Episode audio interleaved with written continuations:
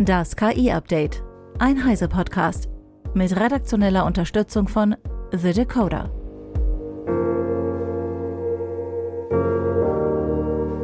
Hallo, ich bin Isabel Grünewald und dies ist unser Deep Dive zum Wochenende. Über was wir hier nicht schon alles gesprochen haben. Killerdrohnen, Urheberrecht, Stimmklonen, alles spannend. Aber viele von uns fragen sich sicher noch, was nützt mir KI denn nun wirklich im Alltag? Eine ganze Menge, wie mein Kollege Daniel Berger schreibt. Er hat sich für unser Abo-Angebot Heise Plus einmal genauer angeschaut, welche Tools tatsächlich schon ganz alltäglich eingesetzt werden können und auch wirklich etwas nützen. KI-Tools schreiben Mails, verbessern Texte oder reparieren verunglückte Fotos. Außerdem lesen sie Aufsätze und ja, sie planen auch die viel zitierten Reisen. Heute ist Daniel bei mir und erklärt uns das im Detail. Fangen wir mal an mit der Reiseplanung. Das drängt sich ja geradezu auf, weil egal ob ChatGPT, Bing oder Bart, sie alle sollen ganz tolle Reisen planen können. Wie gut schlagen sich denn die Chatbots dabei nun wirklich? Also ich bin ein eher fauler Reisender und ich möchte mich am liebsten gar nicht vorbereiten, wenn ich irgendwo hinfahre. Deswegen sind diese äh, Chatbots für mich persönlich schon alle genial, dass sie überhaupt mir die Arbeit abnehmen. Und ähm, sie sind erstaunlich gut, aber es kommt sicherlich wie immer drauf an. Ich habe jetzt testweise zum Beispiel mal gefragt, was kann ich denn in Lissabon machen, ähm, wenn ich da eine Woche bin? Und da haben alle ähm, Bots gute Vorschläge gemacht, außer ähm, Microsoft Bing hat ein bisschen viel mir zugemutet, fand ich. Also der erste Tag waren gleich irgendwie, äh, weiß nicht, acht Stationen, die ich da besuchen sollte. Und das haben die anderen besser gemacht. Bart zum Beispiel hat gesagt, komm erst mal an, check dich im Hotel ein und dann kannst du ja mal ein bisschen durch die Altstadt laufen. Das reicht ja erstmal für den ersten Tag. Ähm, ne, und dann war das halt so oh. aufgedröselt auf die verschiedenen Tage. Und das war, so auf den ersten Blick, nicht dumm, die ganzen Vorschläge. Kamen jetzt von allen dreien im Endeffekt dieselben Vorschläge? Also kann man davon ausgehen, dass wenn alle in Zukunft ihre Reisen mit diesen Chatbots planen, alle zu genau den gleichen acht bis zehn Sehenswürdigkeiten in einer Stadt gehen? Oder gab es da auch bei manchen so ein paar Geheimtipps, wo du dachtest, ach Mensch, da wäre ich gar nicht drauf gekommen? Ähm, also meine Anfrage war anfangs sehr allgemein, weil ich erstmal gesagt habe, ich bin eine Woche da, was soll ich mir angucken? Und klar, das sind eher nicht die Geheimtipps, sondern die großen Klassiker. Ähm, das heißt, wir rennen doch wieder alle zum Eiffelturm oder gucken uns die Altstadt von Lissabon an. Ähm, man muss dann spezifischer nachfragen. Wenn ich zum Beispiel sage, ich interessiere mich eher für Kunstmuseen, das hatte ich dann gemacht, ne, in New York. Ich bin in New York und ich will alle Museen abklappern.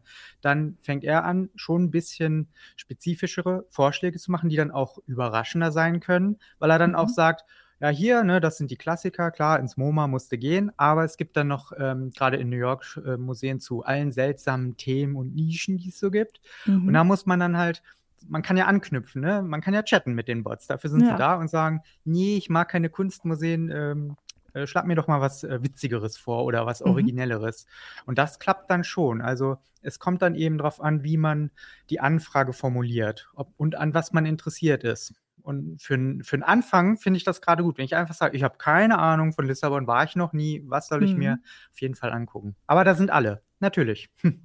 Aber heißt das auch, dass man im Prinzip gar keine Reiseführer mehr braucht oder empfehlen die einem dann auch, welchen Reiseführer man mitnehmen sollte?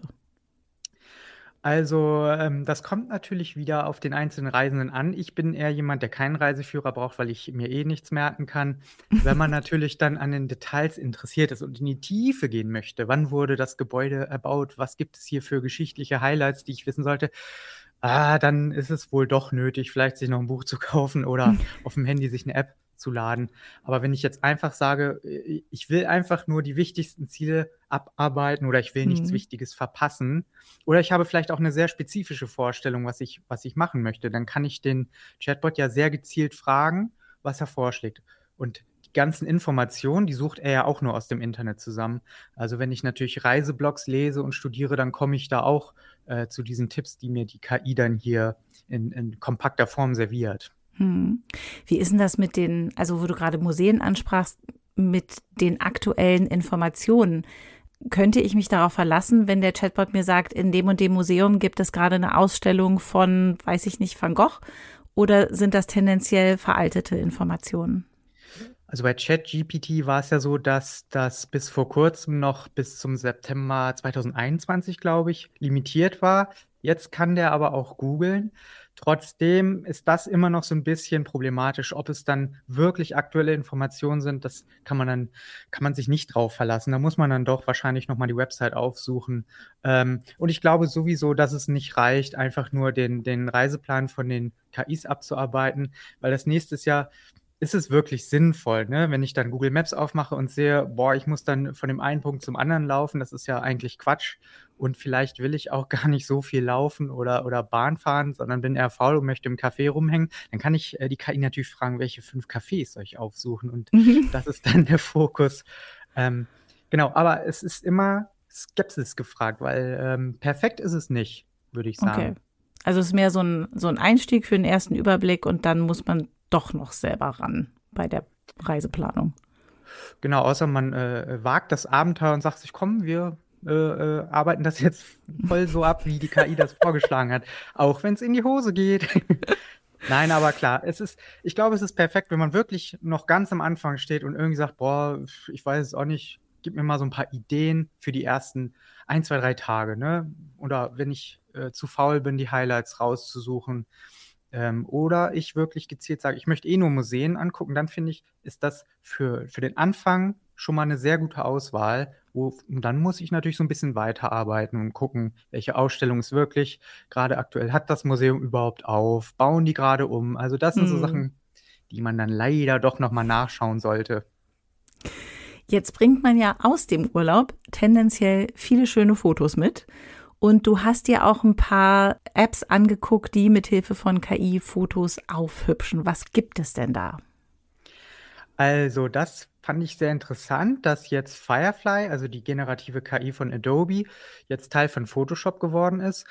Das fand ich richtig gut. Also wenn man dann ein, ein Foto hat vom Urlaub, vom Strand zum Beispiel, und dann ist der voller Leute oder da ist irgendein so Mann, der komisch guckt und ich bin sauer, dass der das Foto versaut, dann kann ich jetzt innerhalb von Photoshop wirklich den markieren und die KI äh, macht da Sand drauf zum Beispiel und dann verschwindet der einfach.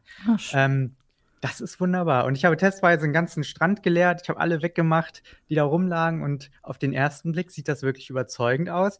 Aber wenn man dann näher reinzoomt und sich das genauer anguckt, sieht man halt schon so die typischen äh, äh Artefakte, die eine KI nun mal erzeugt. Und dann sieht man leider doch, dass es wohl kein echtes Foto mehr ist, sondern ein bearbeitetes Bild.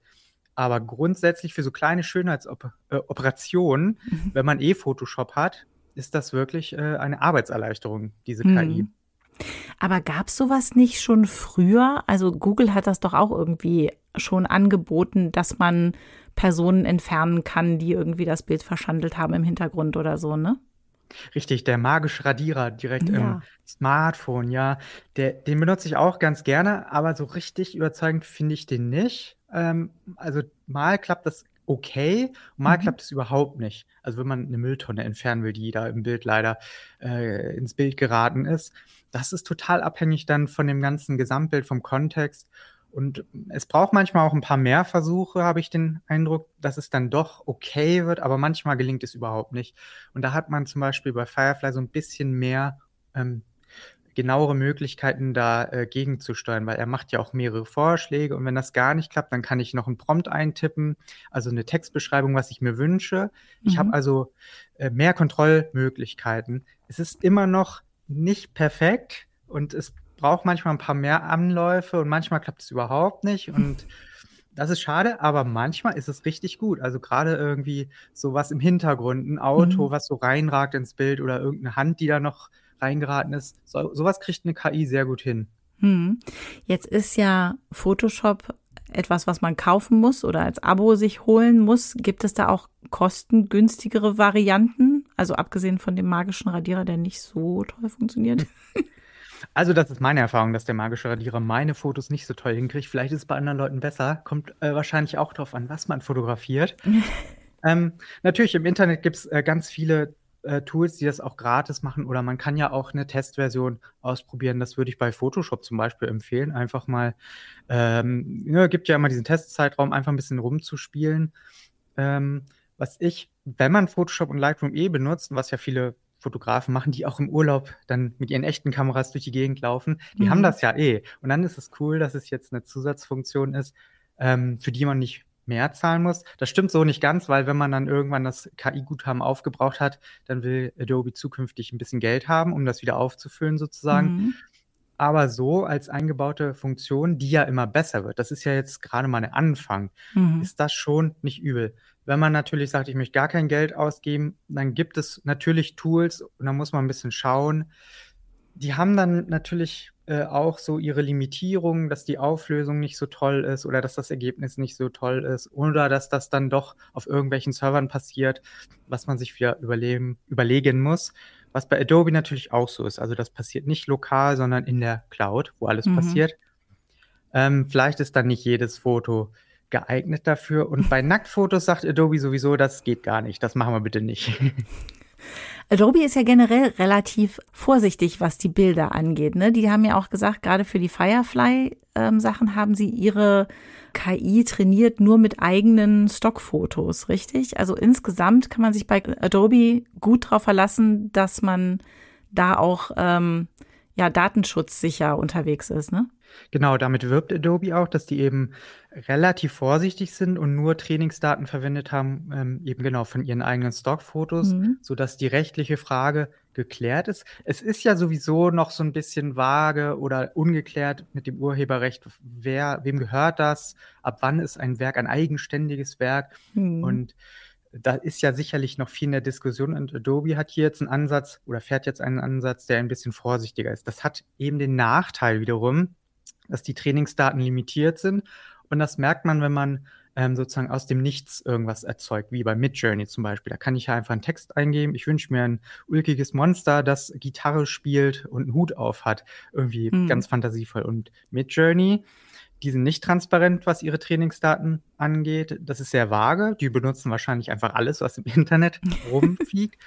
ähm, und Adobe hat eben diese Limitierung, dass sie gemeinfreie Bilder benutzen, dass sie Bilder aus ihrem eigenen Stockarchiv benutzen, was auch sehr viel ist. Aber da stößt die KI dann doch an die Grenzen, dass diese ähm, fantasievollen Dinge, die ich erzeugen möchte, nicht so überzeugend aussehen. Und auch alles, was mit ähm, ja, Körperextremitäten, Gesichtern, Händen zu Mhm. tun hat, das geht leider oft in die Hose. Also Gesichter Das sehen klassische Sechs-Finger-Problem. genau. Also da müsste noch, da wird wahrscheinlich auch noch viel passieren, dass das besser wird, ja. Hm.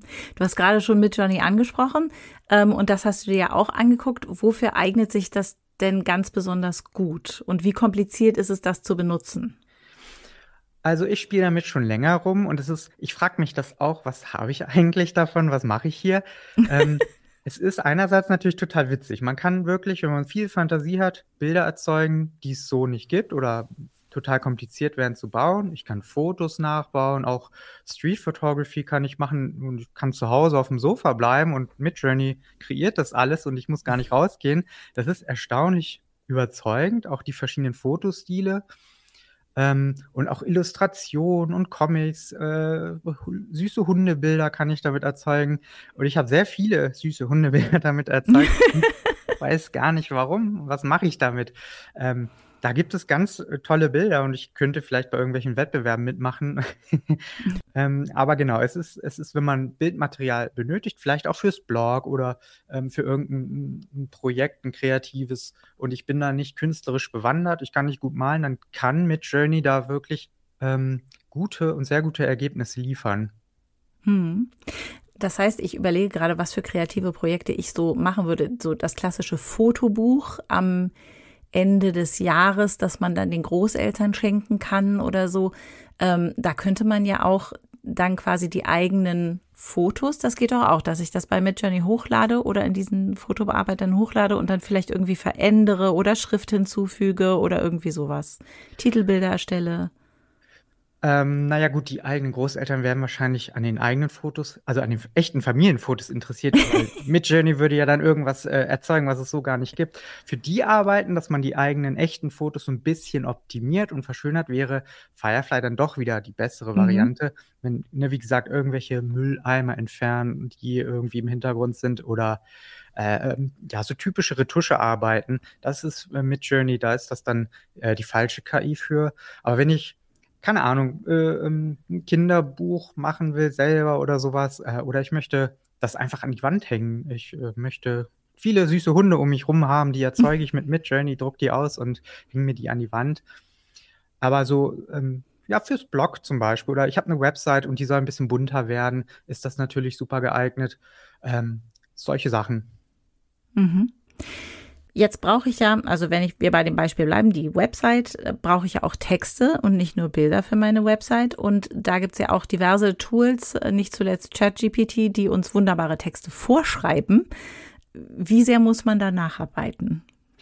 Ja, so Leute, die sich da nicht so gut auskennen, denken ja immer, dass jetzt niemand mehr irgendwie Hausa äh, Hausaufgaben machen muss, Hausarbeiten schreiben muss und dass diese KI jetzt alles schreibt. Ich persönlich, der ja sehr gerne mit Text arbeitet und sprachaffin ist, bin ich schon enttäuscht, wie hölzern die Texte oft sind und, und wie viele Adjektive da reinkommen. Also so einfach so, so einen Text aus ChatGPT zum Beispiel zu nehmen, würde ich jetzt sagen, das ist noch nicht gut genug ähm, weil es ja auch die Fakten vielleicht gar nicht stimmen. Das mhm. ist ja das nächste Thema. Aber es ist ja. auch von der Formulierung her ein bisschen mh, hm, generisch und fad. Ähm, da ist auf jeden Fall noch mal ein bisschen Nacharbeitung nötig. Also auch Wortwiederholung, tausend kurze Sätze hintereinander. Also so, dass da eine schöne äh, Sprachmelodie entsteht, dass ich das auch gerne lese, mhm. finde ich, ist noch nicht der Fall. Kommt vielleicht auch aufs Thema an, ne, was ich da verlange. Aber so richtig überzeugend finde ich das noch nicht. Unterscheiden sich da ChatGPT und Bing von Microsoft und Bart von Google in irgendeiner Weise? Oder sind also, die alle noch ähnlich hölzern? Ich habe ja ähm, diesen Dienst Copy AI ausprobiert. Da fand ich mhm. interessant, dass er so Brand Voices imitiert. Also ich kann dann ein Textbeispiel reingeben, weil das so die Art ist, wie ich schreibe, so ein bisschen ironisch vielleicht oder sarkastisch. Er analysiert das dann und findet das dann raus, was ich sehr ähm, passend fand. Also er hat dann gesagt, mhm. mein Text ist beobachtend, humorvoll, leicht zynisch. Und die KI hat dann versucht, ähm, diesen Stil zu imitieren. Und das fand ich schon, das war auch nicht perfekt, aber es war schon witzig, weil er dann wirklich auch frech wurde und, und die Texte so richtig nölig waren und äh, äh, genervt sich lasen. äh, also hat gar keine Lust gehabt, da irgendwas zu formulieren. Das fand ich schon ganz witzig. Also äh, dass das die KI dann natürlich auch kann, so einen bestimmten mhm. Stil zu imitieren. Äh, ChatGPT kann das auch und die anderen. Äh, das gelingt mal ganz gut und mal ist es ein bisschen seltsam. Äh, aber es ist so, auch wenn man jetzt sagt, oh, ich, ich weiß gar nicht, wie ich anfangen soll, mir fällt gar nichts ein, ist das so als, als Starthilfe auch total toll, mhm. ne, diese KIs einfach zu nutzen, wenn ich hier sitze, zum Beispiel schon wieder einen Reiseblog habe, ich war in Lissabon, habe viel erlebt, aber bäh, womit soll ich anfangen? Äh, und dann diesen leicht zynischen, äh, nervigen Toner und dann schreib mir mal bitte einen Anfang. Ja, und das dann als Basis nutzen kann. Aber dass das mhm. Ding jetzt komplett meinen Blog befüllt, ohne dass ich da noch was zu tun habe, das äh, ist noch nicht so weit. Okay. Jetzt gibt es ja auch das Tool DeepL Write, das wir auch benutzen in der Redaktion, um die Texte, die wir tatsächlich selber geschrieben haben, weil wir das alle noch machen, Natürlich. muss man ja an der Stelle auch mal betonen, ähm, die kann DeepL Write aber verbessern. Was genau macht so ein Tool? Genau, das habe ich dann mit den langweiligen ChatGPT-Texten einfach gemacht, ähm, die Texte in DeepL reingeworfen und gesagt, mach mir den besser.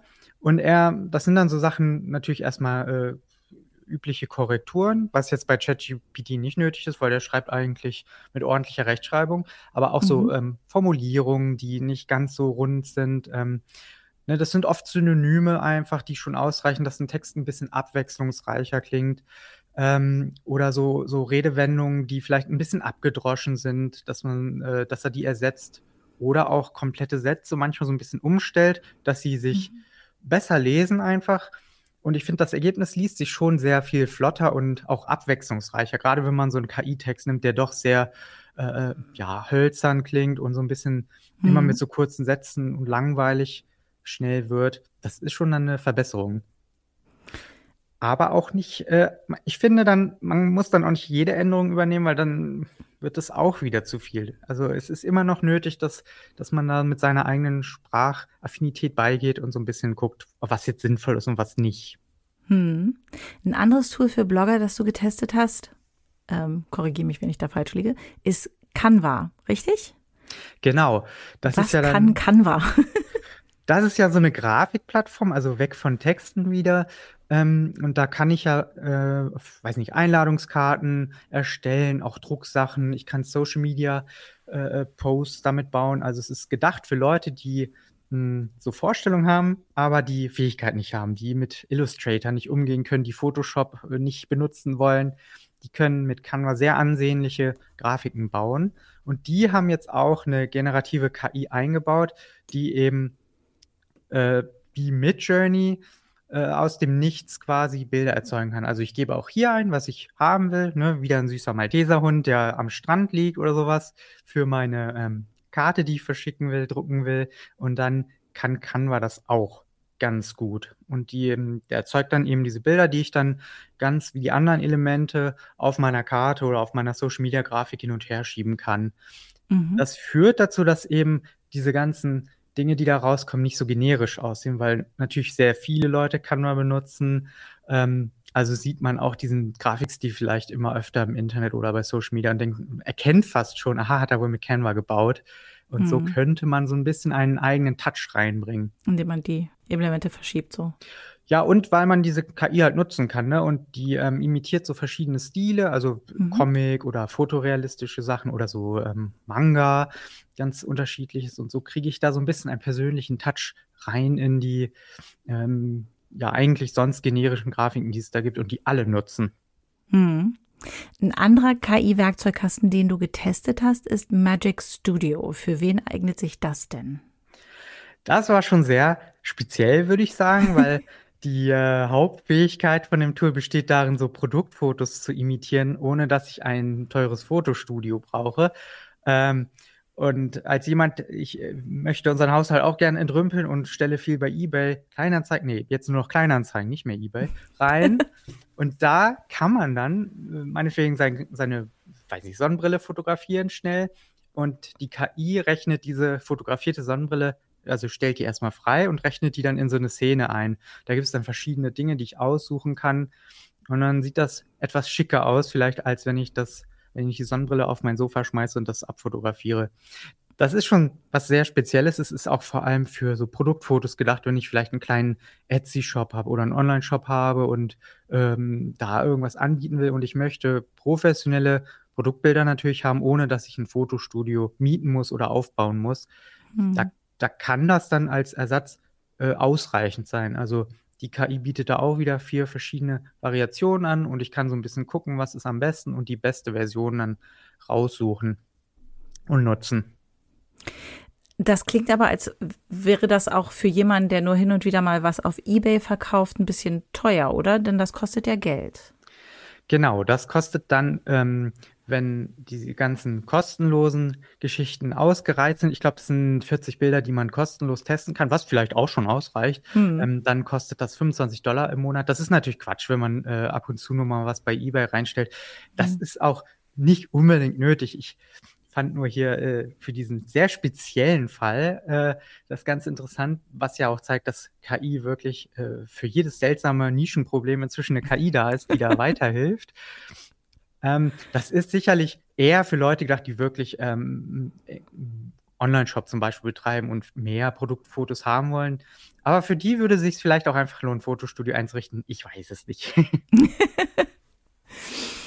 Kommen wir mal zu einem anderen Tool, das du getestet hast, Notion KI für die Organisation in Alltag und Arbeit. Macht das unser Leben sehr viel einfacher, wenn wir so ein KI-Tool benutzen? Also viele Leute würden wahrscheinlich Notion ausprobieren und sich das angucken und sagen, nee, das ist ja fürchterlich komplex und seltsam.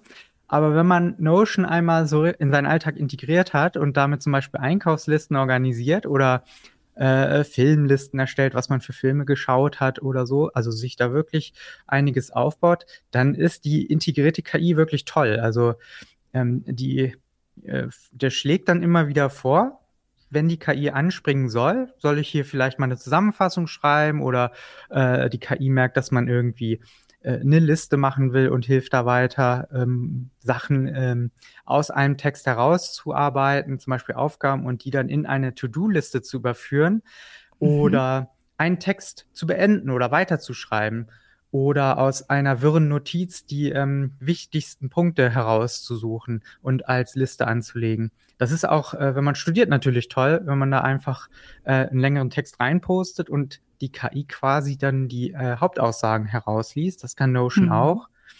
Ähm, ne, wie gesagt, Notion ist ein bisschen seltsam vielleicht auf den ersten Blick. Das kann sehr viel. Man kann damit auch eine Datenbank betreiben, wenn es richtig kompliziert werden soll. Ich kann damit auch einfach meine Einkäufe organisieren oder Notizen da reinschreiben. Das ist sehr offen gemacht, wie ich das genau organisieren will. Und ich, deswegen macht die KI hier ja total Sinn, dass, dass die hier integriert ist und bei so Routineaufgaben ähm, vorschlägt, das zu übernehmen. Also hm. das, das macht es schon sehr viel einfacher. Wo gibt man denn da seine Daten hin? Also gerade wenn ich drüber nachdenke, dass man eben auch vieles aus seinem Privatleben in so einer App dann organisiert. Wie sind denn die Daten über meine Familie und meine Einkäufe und ähm, wen ich treffe oder was ich lese geschützt? Also da muss man natürlich dem Anbieter Notion vertrauen, ähm, dass er die Daten eben gut sichert und nicht weiterverkauft, an Dritte weitergibt. Das ähm, steht dann natürlich in den Datenschutzbestimmungen, die man sicherlich sehr gründlich durchliest. Aber ich persönlich Immer. denke mir, naja gut, Einkaufsliste, damit kann ich leben, dass, dass die auf anderen Servern auf, äh, in der Cloud verarbeitet werden. Ähm, was jetzt so private Texte angeht, ja, das muss dann jeder selber entscheiden, äh, ob er sich damit wohlfühlt oder nicht. Klar, es, es findet eine Datenverarbeitung statt und Notion ist ein US-Anbieter ähm, was für viele Leute dann ein Problem ist. Das ist dann so ein bisschen ja die Schattenseite davon, dass eben das dann lokal nicht verarbeitet werden kann. Und gerade wenn eine KI dann noch im Hintergrund rödelt. Hm. Nachdem du jetzt alle möglichen Tools dir angeschaut hast für diesen Artikel, den du auch für uns geschrieben hast, ähm, waren da Tools dabei, die du seitdem auch nutzt, häufiger nutzt, abgesehen von Midjourney für Hundefotos? Ja, ich habe äh, gestern erst wieder die Rechnung bekommen für den nächsten Monat mit Journey. Ich vergesse es auch zu kündigen. Ich weiß gar nicht, warum ich das mache. Aber es macht schon Spaß. Es ist, es ist vielleicht sinnlos, aber auch spaßig. Aber was ich ähm, sinnvoll nutze, ist tatsächlich ChatGPT immer mehr. Ähm, mhm. Auch ich google gar nicht, sondern ich frage den Chatbot einfach. Ähm, und natürlich äh, Firefly in Photoshop benutze ich auch, weil ich gerne im Urlaub fotografiere und eine Riesentonne an Fotos habe, wo mich oft so ein Detail dann stört tatsächlich. Und ich sage, mhm. ah, Mülleimer und Autos und äh, Leute, die doof gucken. Ja. Und das funktioniert dann tatsächlich gut. Das ist äh, schon sehr, sehr ordentlich gemacht. Hm. Du hast ja in deinem Artikel auch noch über wie wird das ausgesprochen? Jenai? Ja, das, das ist eine gute Frage. Es könnte auch Genie vielleicht sein, so Genie, also G-E-N-E-I. Hm. Die werben damit, dass ich da auch lange Blogposts, Essays, ähm, äh, äh, alles reinhauen kann. Ich meine, klar, ich studiere und muss so einen langweiligen, fürchterlich langen Text lesen. Ich selbst habe Politik studiert und musste viele langweilige, lange Texte lesen. Und da hätte ich mir so ein Tool gewünscht, dass ich den Text einfach hochlade, ein PDF-Dokument meinetwegen, und mhm. er die KI sucht mir dann die, die wichtigsten Aussagen heraus. Die, äh, und ich muss gar nicht den ganzen Text lesen. also, das ist schon nicht schlecht, vielleicht. Und ist das zuverlässig? Also wenn man sich gerade als Student darauf verlässt, dass ähm, das gut zusammengefasst wird, kann KI, generell wird ja gesagt, KI kann das wahnsinnig gut, ähm, so Fakten aus Texten raussuchen. Ähm, funktioniert das da auch so zuverlässig? Also, was ich ausprobiert habe, hat das erstaunlich gut funktioniert. Ähm, sowieso mit eigenen Texten äh, auch, auch ähm, so, interpretiere mir diesen Text. Ich schreibe Kurzgeschichten zum Beispiel. Und dann habe ich mhm. spaßeshalber einfach I, äh, der KI meine Kurzgeschichten gegeben und gesagt, was ist denn die Aussage? Das habe ich mit ChatGPT ausprobiert. Und ich war wirklich überrascht, dass er das doch gut hingekriegt hat und meinen Text verstanden hat, in Anführungsstrichen. Mhm. Also die KI in der Lage war tatsächlich die Aussage eines literarischen Textes, der nicht so eindeutig ist wie ein Essay oder ein Fachartikel in, in der mhm. Uni oder so, dass das der KI doch gelungen ist. Ich glaube, solche Aufgaben, gerade mit langen, langen, langen Texten da, die äh, Hauptaussagen herauszulesen, das gelingt schon gut. Es können Fehler passieren, das ist natürlich das Risiko, ähm, aber für Leute, die Zeit sparen wollen, Energie sparen wollen und vielleicht erstmal so einen groben Überblick bekommen möchten, ähm, ist das schon Gold wert, würde ich sagen. Gerade im Studium mhm. oder auch im Job, ne? überhaupt erstmal zu schauen, um was geht es denn hier ganz grob? Interessiert mich das vielleicht gar nicht? Kann ich mir das also sparen? Mhm. Auch in die Richtung. Also, ne, und wie gesagt, das ist ja alles noch relativ äh, am Anfang, beziehungsweise wird es sich immer weiterentwickeln. Und es wird ja sehr spannend, was da, wie normal das werden wird äh, hm. in fünf Jahren oder was auch wie ein Studium sich dann verändern wird oder in der Schule, ne, wenn dann diese Tools total normal sind und alle die nutzen. Das ist dann schon Stimmt. spannend. Das kann man sich noch gar nicht so richtig vorstellen. Ich habe mir ist auch gestern hm. ähm, oder neulich wieder aufgefallen, da dachte ich, ja, als vor zwei Jahren ChatGPT, aber das war ja erst letztes Jahr. Also es ist ja noch nicht mal ein Jahr, dass uns das so völlig überrannt und überschwemmt hat. Und ähm, jetzt schon überall ist und überall eingesetzt wird. Ist spannend, was da noch alles kommt. Genau. Äh, und naja, manche Leute scheinen ja so ein bisschen Angst davor zu haben oder äh, sind dann schon wieder am, am Weinen und kritisch sich äußern. Aber ich finde, gerade sich damit auseinanderzusetzen, die Tools mal auszuprobieren und auch zu merken, wo die Grenzen sind und dass sie eben nicht alles können und dass alles perfekt ist, hilft dann doch, dieses ganze ja, gehypte KI-Thema auch so ein bisschen realistischer einzuordnen. Hm.